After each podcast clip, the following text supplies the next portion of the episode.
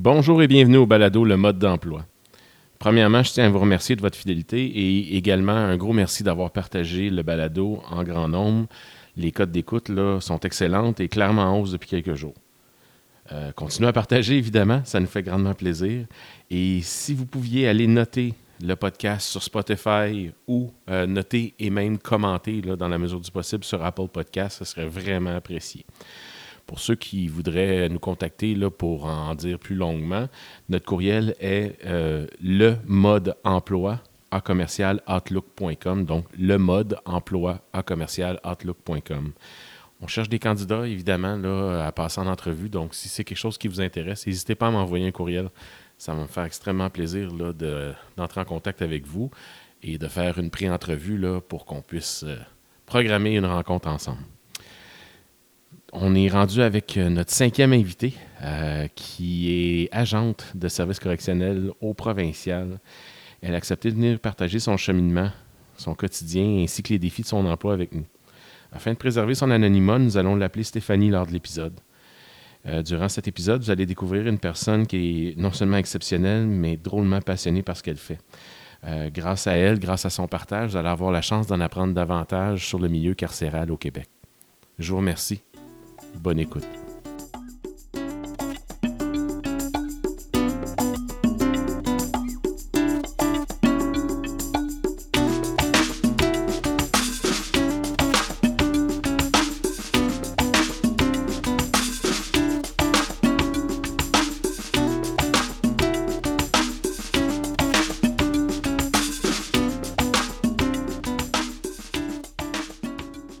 Bonjour Stéphanie, bienvenue au balado. Stéphanie, euh, on est bien content de t'avoir avec nous pour que tu nous parles de ton métier. Euh, avant qu'on passe à ton métier, j'aimerais ça que tu me parles un peu de ton adolescence, donc tes années au secondaire. Euh, quelles étaient tes matières préférées? Wow, OK. Je dirais que c'était le français, anglais, pas mal. Comme j'étais bonne en français, mettons que ça m'intéressait plus que les autres matières. Anglais aussi, euh, j'avais fait ma sixième année au primaire, euh, moitié anglais, moitié français, fait que j'avais comme de la facilité. Fait que je dirais que c'était pas mal ces deux matières-là.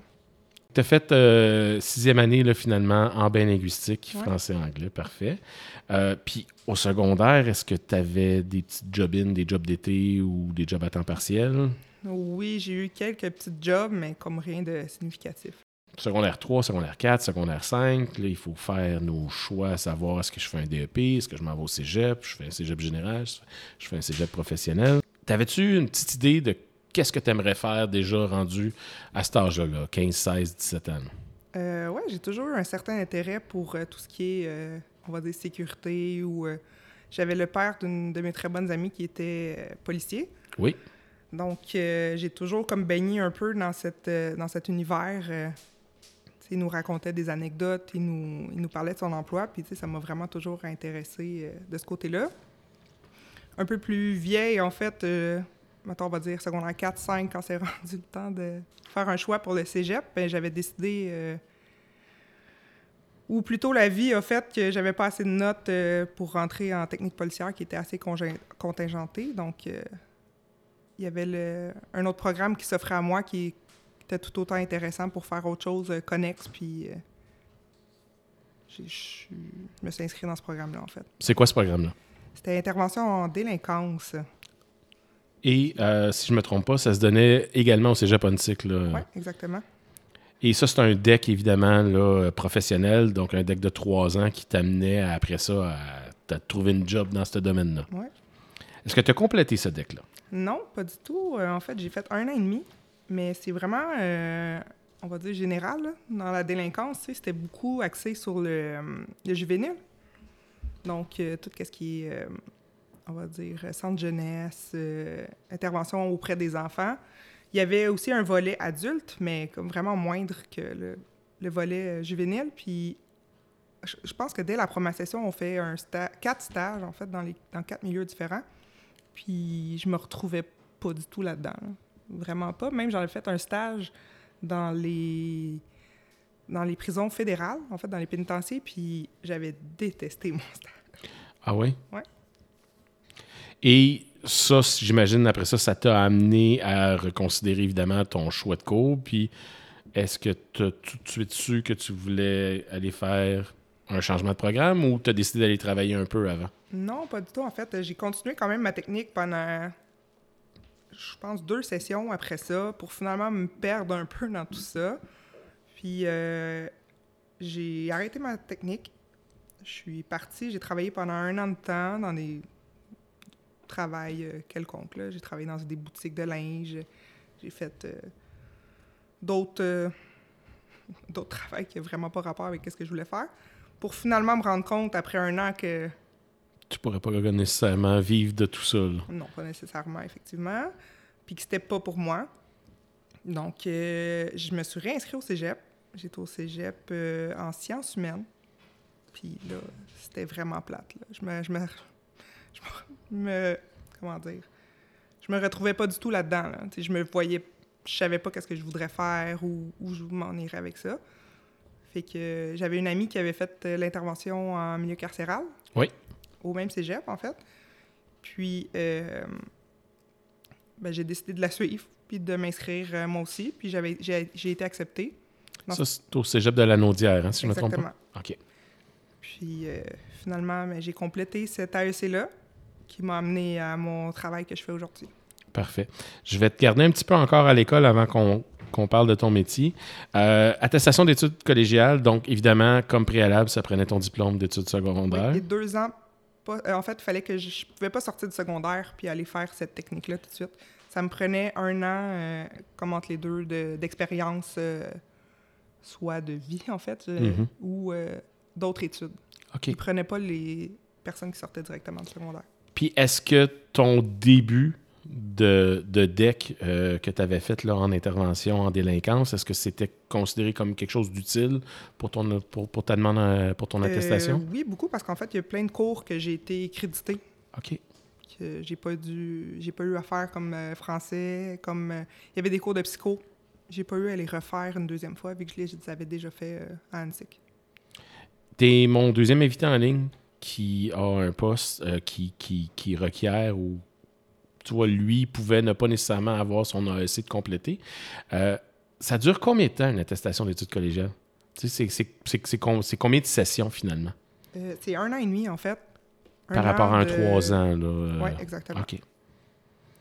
Et donc, tu complètes ton attestation d'études collégiales en intervention en milieu carcéral. Et là, tu te diriges comme responsable dans le milieu correctionnel. Ton titre exact, c'est quoi? Agent des services correctionnels. Parfait. Et tu travailles pour le gouvernement du Québec et non pas le gouvernement euh, du Canada. Exactement.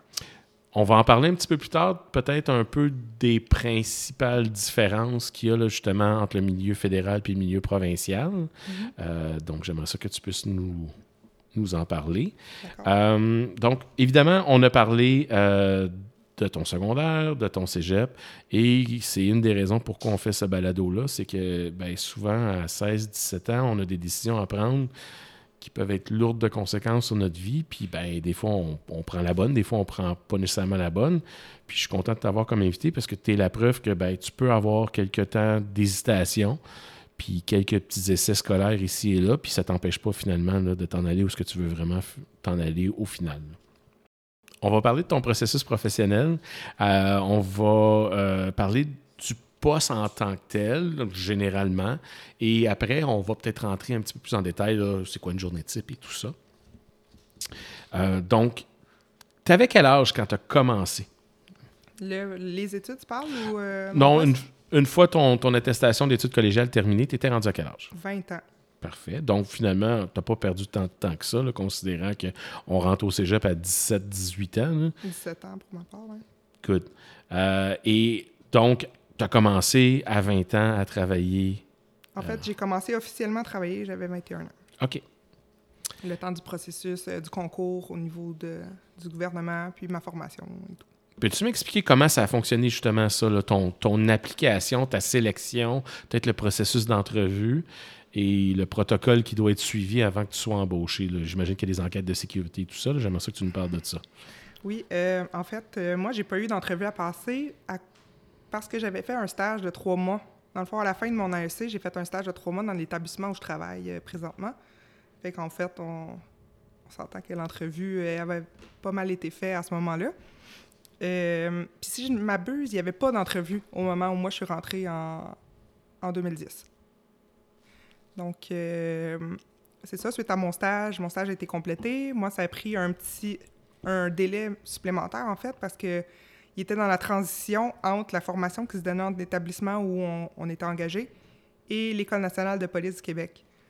Donc, euh, j'ai fait partie, dans le fond, des cobayes qui ont, comme, comment dire, euh, forgé le programme d'intégration à la formation, à la fonction d'agent correctionnel à l'NPQ. Donc, à Nicolet, là. Exactement. Donc, la fameuse école où les policiers font leurs dernières étapes avant de pouvoir appliquer à titre de policier. là. Exactement. Ah, fait que tu, tu veux- en fait, c'est ça, tu m'as- tu m'avais dit là, justement l- lors de notre pré-entrevue là, que tu faisais partie de la troisième cohorte, donc c'était vraiment tout nouveau. Ouais. Ce processus-là, est encore en place? Euh, en fait, euh, c'est, je sais qu'il y a des choses qui ont changé depuis. là. ça fait quand même euh, presque 13 ans. Mais euh, oui, euh, c'est. Moi, non, en fait, c'était 8 semaines. Là, je pense que c'est rendu comme 9 ou 10 semaines. Il y a des, ils ont rajouté des, des formations. Mais euh, en fait, ça, il y a un concours qui se fait au niveau du gouvernement. Tu appliques avec. euh, sur, le, sur la plateforme du gouvernement du Québec. Ensuite, ils font une sélection. Euh, si je ne m'abuse présentement, ils sont en, le concours est comme tout le temps ouvert. Dans mon temps, c'était vraiment plus. euh, il y avait comme un trois mois que c'était ouvert. Là, après ça, ils engageaient pendant X temps. C'était fermé. Ils réouvraient un autre concours quand il y avait besoin d'agents. Mais présentement, il manque tellement de main-d'œuvre hein. partout que. C'est ça, c'est que, finalement, c'est peut-être un petit peu plus facile maintenant d'obtenir un emploi que ça pouvait l'être à l'époque parce qu'il n'y avait, y avait pas nécessairement de pénurie à cette Ouais. époque-là. là. Ouais. Euh, donc, ça veut dire qu'il y a quelqu'un qui veut rentrer pour le gouvernement du Québec en centre correctionnel. Euh, il y a au moins un deux mois là, à- de formation intensive à suivre à Nicolet. Obligatoire, ouais. Ça, j'imagine qu'évidemment, c'est une formation par rapport à ton milieu de travail, mais j'imagine que ça a aussi rapport avec manipulation d'armes ou autre. Non, pas du tout. La, Ok. manipa- la manipulation d'armes est aucunement vue euh, au niveau de l'École nationale de police. Elle est vraiment, après ça, vue en... En fait, c'est pas tout le monde au gouvernement du Québec qui, qui est armé. OK. Donc, c'est des formations euh, suite à l'embauche. Après ça, c'est euh, c'est volontaire. Donc, euh, si toi, tu veux être armé pour différents postes qui sont pas à l'intérieur de, de la prison, là, tu peux demander la formation. Est-ce qu'il y a un examen physique un peu au même titre que pour technique policière et tout, là, ou, ou pour non, en fait, c'est qu'on rentre, on rentre pas comme aspirant agent. On est déjà engagé. En fait, c'est comme si on avait une formation, un nouvel emploi. Sauf que là, ça se donne à l'École nationale de police.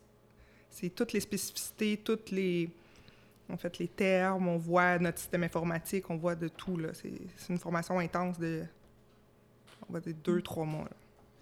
Une fois que la formation est complétée, Euh, tu gradues, une- exemple, tu gradues le mercredi soir, le jeudi matin, tu peux rentrer travailler. OK. Et est-ce qu'on.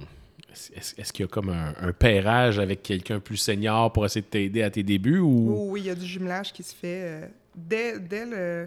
je- crois c'est la sixième semaine à Nicolet, t'es es envoyé en établissement de détention où tu vas travailler. Puis de là, il y a des agents euh, formateurs qui s'occupent de te montrer euh, plus spécifiquement qu'est-ce qu'il faut faire et c'est quoi un établissement de détention. Tu Il y a des gens qui n'ont jamais mis les pieds dans une prison de toute leur vie, qui est la norme, on s'entend. Moi, ce qui m'avait aidé, c'était que j'avais fait un stage de trois mois avant de rentrer euh, à mon travail officiel. Une fois la formation complétée ou euh, quand, quand tu t'appliques sur le concours, est-ce qu'il y a seulement cet emploi-là ou il y aurait d'autres emplois de, de type plus peut-être administratif, captif ou, euh, ou ce, ce- ce processus-là, finalement, ça t'amène à être agent correctionnel, point final. Ce processus-là, c'est agent correctionnel. OK. OK, parfait. Dans un centre comme celui-là, il y a des agents correctionnels. Oui. J'imagine qu'il y a des chefs d'équipe ou Ça, on appelle ça des chefs d'unité. chefs d'unité. Ouais. Y a-tu d'autres mondes? Oui, il y a des. Y a des tra- on appelle ça des travailleurs civils. tu sais. On- Il y a des gens qui travaillent à la cuisine, il y a des gens qui travaillent à la gestion des dossiers, aux ressources humaines.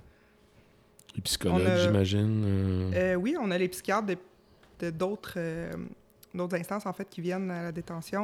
On a des médecins, des infirmières. on a vraiment... C'est comme, un- c'est comme une mini-ville, finalement. exactement. Good. Hum, on- J'aimerais ça que tu me fasses la différence entre une institution fédérale versus une institution provinciale. Je comprends que tu peux pas me parler en détail de ce qui se fait au fédéral parce que tu y travailles pas, mais les grandes lignes là, pour aider un peu les gens. En fait, c'est. euh, Il y a deux. Il y a, il y a- il y a plusieurs choses qui les diffèrent. En fait, les, les pénitenciers, je vais les expliquer tout de suite, après ça, je j'en parlerai plus. C'est euh, lorsque les gens sont sentencés à des peines de plus de deux ans. Pénitencier, ça c'est fédéral. Exactement. Donc, euh, tu- tu passes à la cour, tu ta sentence. Ta sentence est de deux ans et de deux ans, en fait. Tu t'en vas au pénitencier. OK. Tu passes à la cour, tu es sentencé à une peine de deux ans moins un jour, tu t'en vas au, au provincial. Au provincial. Mais au provincial, il n'y a pas juste des sentencés. Il y a aussi, euh, en fait, la cour, c'est une juridiction québécoise. Donc, euh, toutes les personnes qui sont détenues dans l'attente de leur procès ou toutes les personnes qui sont arrêtées, qui, attendent, euh, exemple, tu es arrêté un, un vendredi, euh, le ju- en fait, tu passes déjà devant un juge, le juge décide que tu, euh, tu dois rester, en fait, détenu le temps de tes procédures. Euh, en fait, tu vas être au provincial. Tout le temps de tes procédures, tu peux être libéré le lundi matin, comme tu peux passer trois ans le temps de ton procès. Tout dépendant des causes, tout dépendant des... Donc, la gravité de ton crime va influencer où tu vas être en prison, si on veut, euh, seulement une fois le jugement rendu, Exactement. mais en attente du jugement, peu importe la gravité de ton crime, tu vas être dans un centre provincial. C'est ça. Tu es considéré comme étant un prévenu, c'est-à-dire que on te prévient que tu vas avoir une sentence un jour. C'est ça. Au fédéral, dans le fond, euh, c'est seulement une fois que la sentence est connue. Il Oui. n'y a pas personne qui est dans une institution fédérale dans l'attente de quelque chose. Pe- Peut-être dans une autre province, c'est comme ça que ça fonctionne, mais au Québec, comme il y a deux juridictions, euh, tant ou son temps que tu n'as pas ta sentence, c'est clair que tu es au provincial. Et si tu as ta sentence deux ans moins un jour, tu es au provincial. Deux ans et plus, tu es au fédéral. C'est ça. Pour boucler la boucle sur le comparatif entre le fédéral puis le provincial, euh, quelqu'un qui a le même cheminement scolaire que toi, donc une attestation d'études collégiales en intervention en milieu carcéral, peut appliquer au fédéral. Oui. Excellent. La seule différence, c'est que la formation, plutôt que d'être à Nicolet, va se donner à Kingston. Oui, en fait, ça se donnait à un moment donné à Regina, ça a été à Kingston. Pendant le COVID, je sais que ça se donnait dans les, éta- les établissements où les gens y allaient travailler, mais euh, rendu là, je peux pas t'en dire plus. euh, Pas de je problème. Donc, avis aux intéressés, là, euh, avec votre attestation d'études collégiales, vous allez pouvoir soit travailler au provincial, soit travailler au fédéral. Ce sera à vous de décider où vous voulez aller travailler.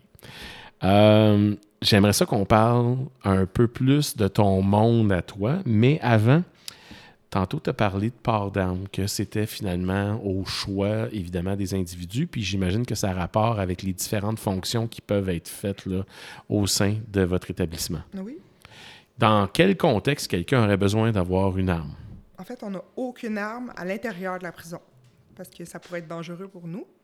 Donc, euh, ça va être tous les postes qui sont à l'extérieur, que ce soit euh, sur la patrouille à l'extérieur de la prison, que ce soit en une escorte euh, à l'hôpital, que ce soit un rendez-vous quelconque. euh, à ce moment-là, on va être armé Quand tu sors des murs Oui. du centre correctionnel. avec un incarcéré.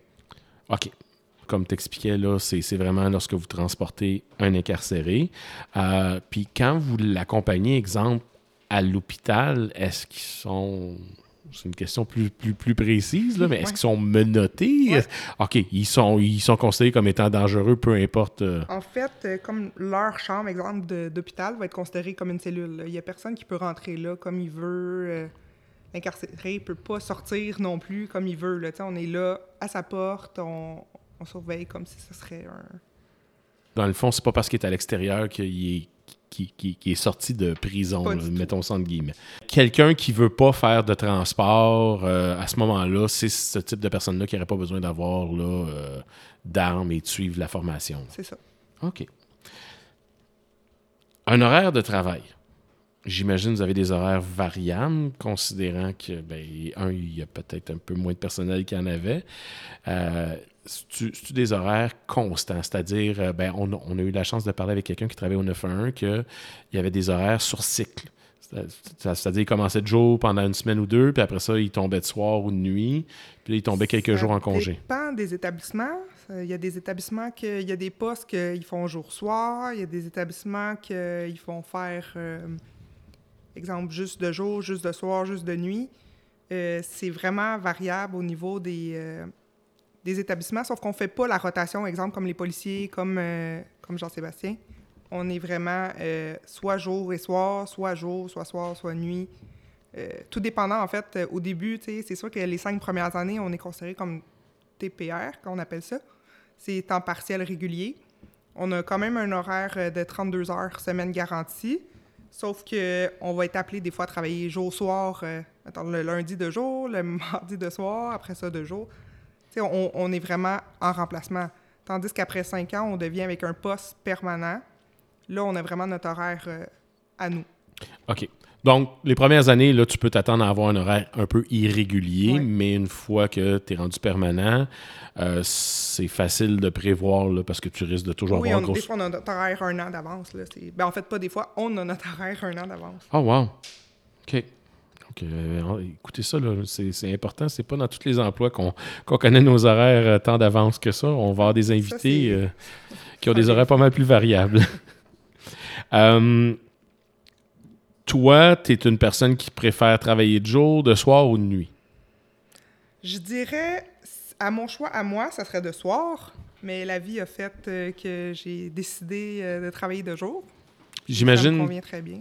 Je me trompe ou de jour, c'est évidemment plus actif parce que là, les gens sont réveillés, il y a de la circulation et tout?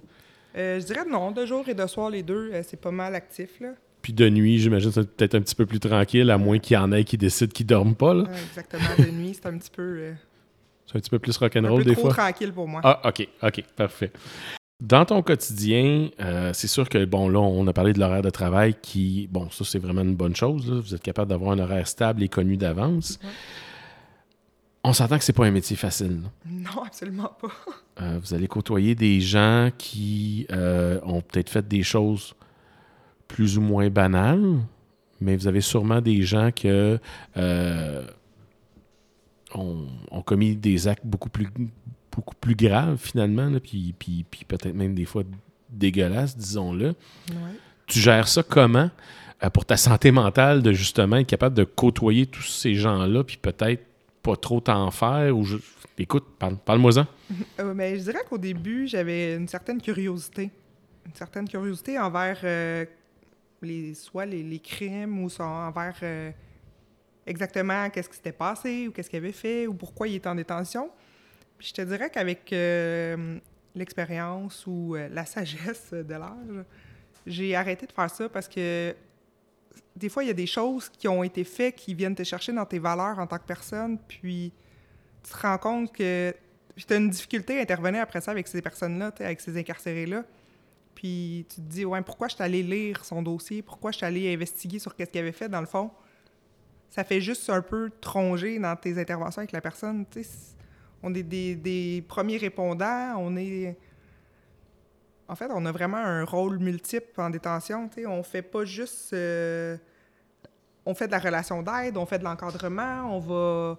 on joue le rôle des méchants parfois aussi. Fait que ça nous ça, ça l'aide pas du tout de savoir qu'est-ce que la personne a fait. Au contraire, ça vient te ça, ça vient te chercher dans tes valeurs parfois. Travailler avec des violeurs euh, d'enfants, c'est pas facile. Après ça, leur donner des services puis faire comme si euh, c'était une bonne personne. Non, je comprends. Puis, bien évidemment, quand c'est médiatisé, c'est difficile de faire abstraction de ça. Absolument. Mais, parce que souvent, tu sais, dans les films, on dirait que, euh, ben, puis évidemment, quand, ils font un film là-dessus, c'est que c'est un méga prisonnier qui, va, qui va avoir tué comme 50 personnes. Puis on dirait qu'il rassemble toute l'équipe pour le présenter avant qu'il se présente. Vous, dans le fond, euh, chaque, chaque prévenu ou détenu deux ans moins un jour chez vous, euh, vous n'êtes pas nécessairement informé en détail de la raison du pourquoi. Ah oui, on peut être informé en détail. C'est sûr que Mais c'est pas à la base, là. Tu sais, comme, ils le font pas pour chacune des personnes, là. non, non, non, non, pas du tout. Euh, souvent, on va poser la question au gars T'es là pourquoi OK. C'est quoi, c'est quoi, c'est quoi ton délit? Euh, Qu'est-ce qui est arrivé On en a là, des fois là, qui reviennent. euh, Ça fait, exemple, 12 ans, mais ça fait 12 ans qu'on les voit. Parce qu'ils reviennent tout le temps. là. Exactement. Fait qu'à un moment donné, on connaît les personnes. Tu sais, quand t'as quelqu'un qui arrive et tu es capable de l'identifier par son nom, Ouais, c'est pas, sans, pas même, bon signe. sans même avoir lu son dossier ou quoi que ce soit, tu sais, tu le sais. T'as pas besoin de redemander qu'est-ce qu'il a fait. On sait que c'est pas nécessairement toujours les gens les plus honnêtes sur la Terre, là, évidemment. C'est pour ça qu'ils sont souvent là. Est-ce qu'il y en a qui mentent par rapport à ce qu'ils ont fait, soit pour augmenter la gravité de ce qu'ils ont fait ou à la limite la diminuer, ou est-ce qu'ils sont honnêtes et directs avec vous autres? Possiblement. Il y en a. On s'entend que sont, il y en a des criminels qui sont vraiment euh, mythomanes. Oui. Mais, euh, c'est sûr. C'est sûr qu'il y en a qui disent pas la vérité, mais en fait, ils sont tous innocents. Tu leur Oh. demandes qu'est-ce qu'ils ont fait, ils vont tous te dire qu'ils sont non coupables s'ils sont prévenus. Ils ont rien fait. là. Ils ont rien fait, ils savent pas pourquoi ils sont là. Mais une fois que tu investigues un peu plus, euh, tu te rends compte que finalement, ça se peut que ça se peut qu'ils soient innocents, mais ça se peut qu'ils le soient pas du tout non plus. L'image qu'on a souvent, c'est qu'ils sont tous méchants, qu'ils vous, qui sont, sont tous des brutes avec vous autres aussi. Euh, est-ce qu'il y en a qui sont gentils? Ah oui, Oui? oh oui. Donc, donc il y en a que. Puis j'imagine qu'il y en a qui ont probablement commis des choses un petit peu plus graves qui sont quand même gentils là, avec vous. là. Oui, oui, tu sais, je veux dire, on se fait pas envoyer promener à longueur de journée, là. Je veux dire, oui, ça fait partie du quotidien. Oui, il faut avoir une certaine force de caractère parce que on se fait dire des choses qu'on serait pas prêt à... Monsieur, madame, tout le monde serait pas prêt à se faire dire. Euh, je veux dire, euh, tu fais pas ce travail-là en pensant que ça va être facile. Ça l'est pas du tout, tu sais, c'est... On, on- on travaille avec les gens que personne veut avoir Ouais. dans leur, dans leur cours, dans leur milieu. Puis vous avez vraiment de tout parce qu'évidemment, comme tu expliquais tantôt, euh, c'est c'est pas la gravité du crime qui fait en sorte qu'ils sont avec toi, c'est le fait qu'ils sont en attente de leur procès et de leur sentence. Ouais. Fait que tu as des gens qui ont commis des actes criminels, c'est c'est peut-être pas le- la bonne expression de dire anodin, mais On va dire des voleurs de cap de roue. là. ouais, moins grave un peu, Ouais, euh, versus, euh, ben, comme on expliquait, là, des tueurs, des, des violeurs d'enfants. ouais. Euh, tu gères ça comment d'avoir une, une vari... Je comprends que des... une des choses que tu as dit que tu faisais, c'est d'essayer d'éviter de, de prendre connaissance du dossier en détail. Mais tu gères ça comment, cette grande variété de, appelons ça clientèle, là, mais de, de- d'individus que, que tu côtoies? Euh, tu t'adaptes comment à ça? On- mais chaque personne est différente. hein. On est des humains qui travaillent avec des humains. Moi, je te dirais que je m'adapte à la personne. Les interventions, à- exemple, on va intervenir avec des gangs de rue, on va intervenir avec des personnes avec des problèmes de psychiatrie. C'est deux approches complètement différentes. Je, avec l'expérience, je m'adapte avec la personne que j'ai devant moi. Il y a des gangs de rue qui sont qui vont être gentils avec nous. Il y en a qui vont nous envoyer promener, il y en a qui Mhm. vont nous dire des choses que tu sais, on reçoit des menaces, on reçoit, mais il y en a qui, comme tu sais, en psychiatrie, on, comme je disais, on, on gère pas ça de la même manière. Fait que c'est vraiment, il faut avoir une capacité d'adaptation euh, assez, euh, assez facile, disons. Donc, une des questions que je pose souvent à mes invités, là, en plus de la formation là, pédagogique que ça prend pour pouvoir rentrer, quelles seraient les qualités que tu suggérerais là, à, un jeune de développer pour pouvoir être capable là, de faire ça au quotidien, ce que tu fais? En fait, c'est parce que c'est tellement large, c'est tellement large, tout dépendant de la clientèle avec qui on travaille. Ça va chercher des qualités différentes, mais la patience. La patience. La patience, euh, le travail d'équipe. euh, en fait, la confiance en soi, c'est con, mais quand tu n'as pas confiance en toi envers, envers des criminels, ils le sentent tout de suite. Ils vont le voir, ils vont le sentir, puis ils vont prendre possession de ça. là. Ils vont ils vont tout faire en fait pour te faire sortir de tes gonds. Ils vont tout faire pour justement faire baisser ta confiance en toi encore plus. Donc, faut que tu te montres un peu invincible. Faut tu, faut que tu joues leur jeu. Tu sais, ça va faire quelques fois qu'on dit ça, c'est pas un emploi facile parce que tu côtoies des individus qui sont parmi les pires de la société. Tu côtoies aussi des gens qui sont probablement en détresse, comme on parlait tantôt, là, de problèmes psychiatriques et tout. Ouais. Euh, je comprends qu'il y a des jours qui doivent être beaucoup plus durs au, réveil, d'avoir le goût d'être motivé pour aller travailler, mais mettons là, une journée où tu peux te dire j'ai le goût de rentrer au bureau aujourd'hui. Qu'est-ce qui te motive à faire ce que tu fais maintenant depuis déjà 12 ans? Euh, qu'est-ce qui te motive à te lever le matin puis à y aller? Hum, je dirais beaucoup les équipes de travail. Les équipes de travail, au fil du temps, on peut choisir avec qui on travaille, on peut. on choisit nos coéquipiers, ça, ça, ça amène vraiment un plus euh, dans une journée. Puis, euh, en fait, euh, je pense que j'ai découvert depuis toutes ces années que j'aime beaucoup l'adrénaline que ça m'apporte. Il n'y a pas une journée pareille. Autant qu'on c'est un travail qui est très routinier, très. Euh, on, a vraiment des, horaires qui sont préétablis, sauf que ces horaires-là, ils peuvent changer en un claquement de doigts. Puis je pense que cet aspect-là du travail fait que ça m'apporte des, des, choses qui, qui me rendent bien dans ce travail-là. Parce que dans le fond, la seule chose qui va se répéter jour après jour, c'est la clientèle que tu vas côtoyer, mais chaque journée va être différente. Pas nécessairement. Au provincial, on s'entend, c'est un roulement d'incarcérés qui est assez, euh, assez impressionnant. Ouais. Mais euh, non, c'est vraiment. Euh, exemple, une journée, on, on, va faire notre check le matin à telle heure. Après ça, on va passer les médicaments à telle heure. Après ça, on va distribuer les, les déjeuners, on va distribuer les repas, on va le, parloir va ouvrir, euh, les cours vont être envoyés. Ça, c'est vraiment ce qui est routinier dans notre travail, mais comme je dirais, il y a, n'importe quoi qui peut arriver dans une prison. Il y a un haut taux de roulement en termes de clientèle. Ah oui, mais aussi d'événements. Il y a des choses que tu dis, tu pourrais pas croire que ça pourrait arriver dans ton travail, puis finalement, ça arrive. Justement, euh, c'était une des questions que j'avais pour toi. Là. Lorsqu'il arrive un événement qui est, qui est, moins agréable, on n'est pas obligé de rentrer dans le détail. Est-ce qu'il y a des équipes de soutien sur place, autres que vos, vous, entre collègues, évidemment, qui êtes, là pour, pour, vous épauler? Là? Euh, en fait, aussitôt qu'il y a un événement qui arrive, on a un debriefing qu'on appelle. OK. Euh, ça, c'est obligatoire, en fait. Au niveau de, de, de l'employeur, ils n'ont pas le choix, suite à des événements, de nous faire un debriefing. Ils n'ont pas le choix de nous offrir, après ça, de l'aide, euh, que ce soit du programme d'aide aux employés, que ce soit... On a, des, on a des agents, des chefs d'unité, des au niveau de la direction aussi qui sont formés au niveau du programme d'aide aux employés pour l'action sur le terrain directement. Puis après ça, on peut être référé à des ressources externes si on en a besoin. Peux-tu m'expliquer un peu c'est quoi un, debriefing? En fait, c'est euh, suite à un événement, euh, on va premièrement. En fait, c'est comme une réunion suite à un événement qui fait qu'on on va voir si tout le monde est correct, premièrement, physiquement, mentalement.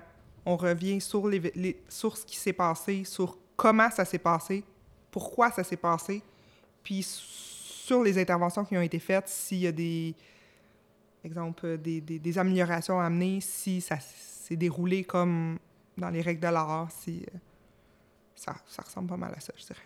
Tout le monde donne son point de vue de comme, comment il se sent par rapport à l'intervention, qu'est-ce qu'il pense qui aurait pu mieux se passer, moins bien se passer tout le monde sait en gros qu'est-ce que tu fais, c'est-à-dire tu assures la sécurité de, de l'établissement, des personnes qui sont euh, détenues dans l'établissement et évidemment de votre propre sécurité à vous autres.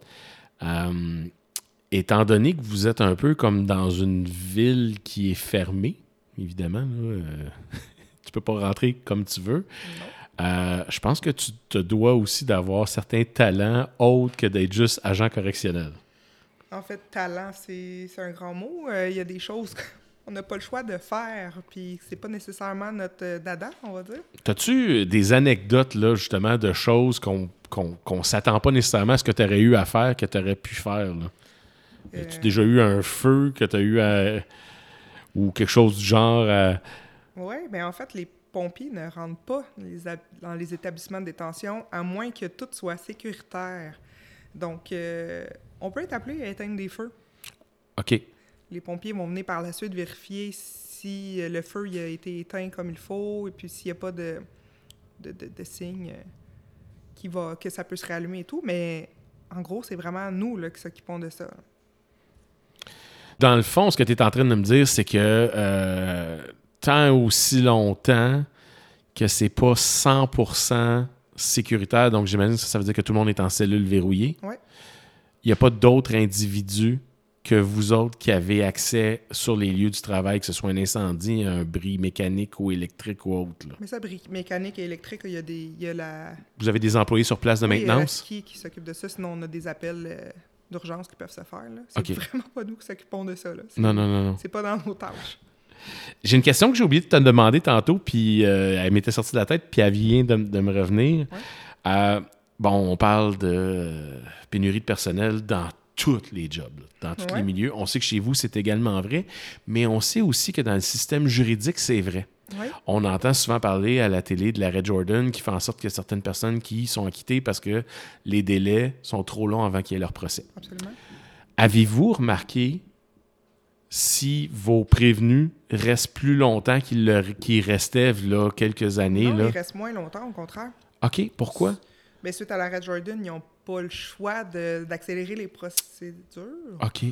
Donc, euh, oui, effectivement, tu sais, au début de ma carrière, il y a des incarcérés qui pouvaient, pouvaient rester 5, 5 puis 6 ans avant d'être, euh, d'avoir un procès. Ce qui Ce que là, ils peuvent plus faire parce que par défaut, finalement, ils seraient acquittés rendus là. Ouais. là. Ah, OK, tu vois, c'est drôle. Moi, j'aurais pensé que la clientèle serait restée plus longtemps, justement, parce que je me dis c'est plus long avant d'entendre une cause en justice. Non, ils ont des délais maintenant qu'ils ont besoin de respecter. Puis s'ils ne respectent pas ces délais-là, ils sont... l'arrêt Jordan... euh, OK. Ah, OK. Bon, ben écoute, tu vois, c'est totalement le contraire de ce que j'aurais pensé, mais c'est totalement logique, finalement, une, une fois expliqué comme ça. Ouais. Donc, vos prévenus, fi- finalement, ils, ils restent pas mal moins longtemps qu'ils restaient avant. Mais pas mal moins. Je pourrais pas dire pas mal moins. Mais parce moins. que c'est des délais qui sont... Mais tu sais, en fait, on se rend pas vraiment compte de la durée qui reste euh, avec nous. Ils sont là, puis... Hop, à un moment donné, ils passent en cours, hop, ils sont sentencés, mais c'est pas... euh, On a... Comme on a un roulement d'incarcérés assez élevé, puis qu'on a beaucoup d'incarcérés, on n'a pas... euh, C'est rare qu'on est vraiment fixé avec un incarcéré, qu'on va se dire « Ah, il est là vraiment depuis longtemps » ou non. euh. Écoute, tu C'est parles, de. Tu parles de roulement. Oui. Euh, je te pose une question à laquelle tu n'as peut-être pas la réponse, mais ça me tracasse. C'est quoi le nombre moyen de nouveaux arrivants par jour que vous pouvez avoir? Écoute, c'est tellement... C'est ça- variable? Oui, c'est variable d'un jour à l'autre. Des fois, on a- euh, ils peuvent avoir euh, 50 nouveaux dans une soirée. Des fois, ils peuvent en avoir 3. C'est vraiment... euh, OK. Wow. Mais Tout dépendant les crimes qui sont commis, tout dépendant la police, comment ils font leur travail. euh, puis ça, ça, ça arrive pas une journée où il n'y a personne de nouveau qui rentre, là, mais finalement. pas- non. Non, OK. Non. Puis ça peut aller jusqu'à une cinquantaine. Ah ouais, même plus, des fois. OK. Wow. C'est pas.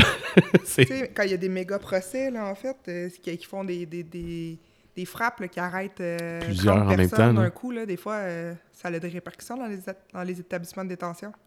Puis, je te, je te pose une question. Peut- Peut-être que tu n'as pas le droit d'y répondre. En tout cas, écoute, je te la pose, puis au pire, tu me dis pas de commentaire. Ça se peut-tu que vous manquiez de place? Ah oui, absolument. Qu'est-ce Ouais, qu'ils font dans ils ce temps-là? détournés dans d'autres établissements. OK. Oh, ouais. Puis, est-ce qu'il, là, ça pourrait être appelé à avoir une collaboration fédérale-provinciale ou non, Non. c'est automatiquement Non, pro- en fait, provincial? on a des, de la surpopulation. On a des salles de surpopulation. Euh, J'ai déjà vu ça, euh, des gars dormir dans le gymnase, euh, des matelas par terre. euh. On a- Wow. En fait, la, la capacité d'une prison pourrait être, exemple, euh, 1000 incarcérés, mais avec les salles de surpopulation qui peuvent rajouter, des fois, ça peut monter à 200-300 de plus. Là. OK. Ouais, c'est. Je m'attendais pas. euh. Je- C'est peut-être un peu exagéré, 200-300, mais c'est... Bref, vous manquez pas de clientèle, là. Non, non, non, pas du tout. Donc, soyez euh, avisés, euh, ceux qui seraient intéressés à faire cette job-là, il va toujours avoir de la job. J'aimerais aussi que tu me parles d'un rôle additionnel que tu occupes maintenant. Ouais. Euh, tu es ambassadrice Ouais. pour euh, les agents correctionnels. Mhm. Et qu'est-ce que ça fait, ça, exactement, une ambassadrice? En fait, c'est qu'on se promène euh, dans les écoles secondaires, cégep, carrefour d'emploi. On va promouvoir, en fait, notre travail. On va aller expliquer aux gens en quoi consiste le travail d'agent correctionnel, parce que c'est pas un travail qui est vraiment connu. En fait, tout le monde sait qu'est-ce qui est un, gardien de prison, mais en quoi consiste vraiment notre travail, les gens sont, sont désinformés ou ils pensent euh, qui ont écouté une unité 9 puis que c'est la même chose. Mais c'est complètement différent. ça t'amène à rencontrer, bon, évidemment, des gens au cégep, au secondaire aussi. Oui. Donc, la clientèle qu'on vise avec le balado. Fait que c'est un peu dans, dans ton rôle d'ambassadrice qu'on a avec nous. Oui, c'est parfait.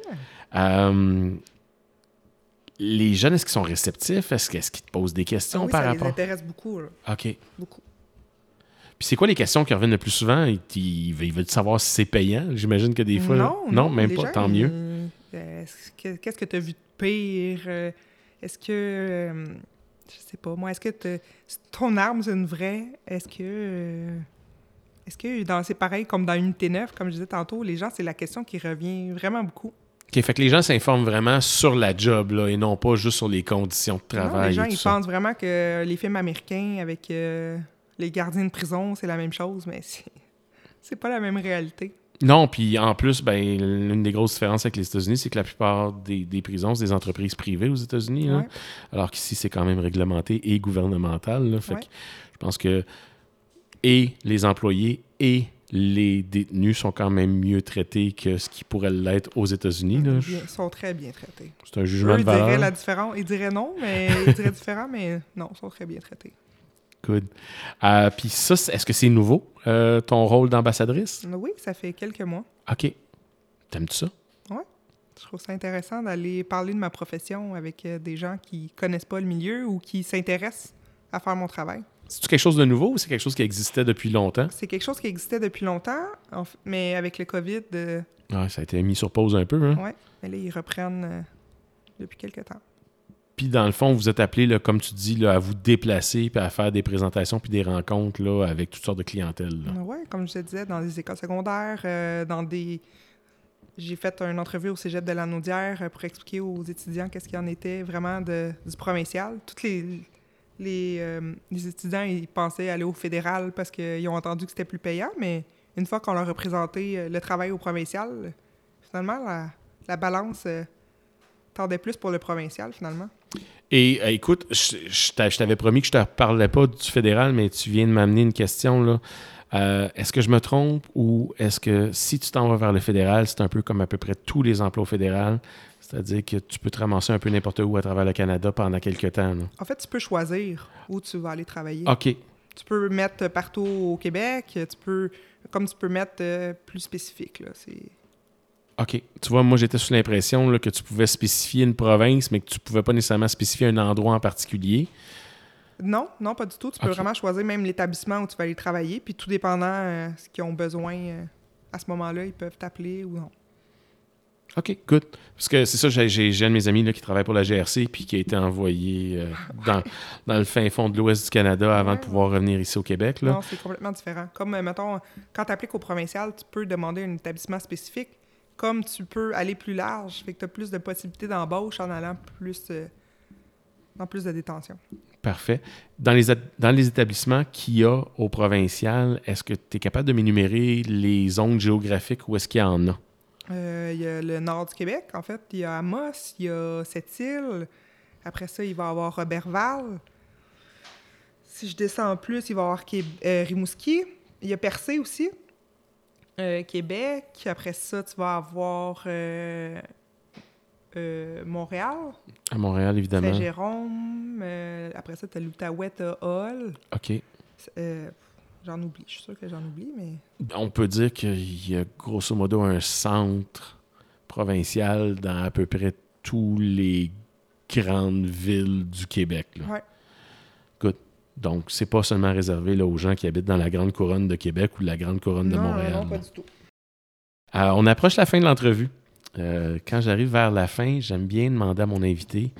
Euh, je suis pas intervieweur dans la vie, donc j'en suis à, à mes, premiers balbutiements. C'est clair que je pose pas toujours les bonnes questions, puis c'est clair que j'oublie des questions. Donc, j'aime bien demander à mon invité si tu étais dans mes souliers en ce moment, donc en tant qu'intervieweur, tu t'interviewes toi-même. Une question que tu aurais aimé que je te pose, puis que je t'ai pas encore posée. Oui. En fait, euh, je me dis. Une bonne question, je pense, ça serait si c'était à recommencer, est-ce que tu ferais la même chose? Est-ce que tu ferais le même emploi? Puis je répondrais à cette question que oui, possiblement, que je ferais la même chose. mais différemment. Qu'est-ce que tu ferais de différent? En fait, comme je suis rentrée vraiment jeune, je suis rentrée là, j'avais pas d'expérience de vie. Ouais. Je suis rentrée là, euh, puis j'étais un enfant, en fait. Tu sais, je me rends compte aujourd'hui que si j'avais des enfants qui rentraient en détention à, à l'âge de 20 ans, 21 ans, je trouverais que c'est un petit peu, euh, c'est un petit peu intense. Peut-être que j'aurais attendu, peut-être que j'aurais fait les choses euh, différemment, dans le sens que avec plus de maturité. As-tu une idée de ce que tu aurais pu faire comme emploi? Parce que je sais que tu as été agent de sécurité. Ouais. Penses-tu que ça aurait pu être une- un emploi que tu aurais pu faire pendant peut-être un an, deux ans, trois ans de plus? Mais c'est pas vraiment au niveau de, des emplois, c'est vraiment au niveau de, De l'âge, hein? de l'âge, et Ton vécu. de la maturité, de, de- de- des expériences de vie. De... Si c'était à refaire, toi, ce que je comprends, c'est que dans un monde idéal, ce serait plus proche de la mi-vingtaine que début vingtaine, finalement, que tu commencerais. Absolument. Excellent. Je te remercie, Stéphanie, pour Ça ton fait temps. plaisir.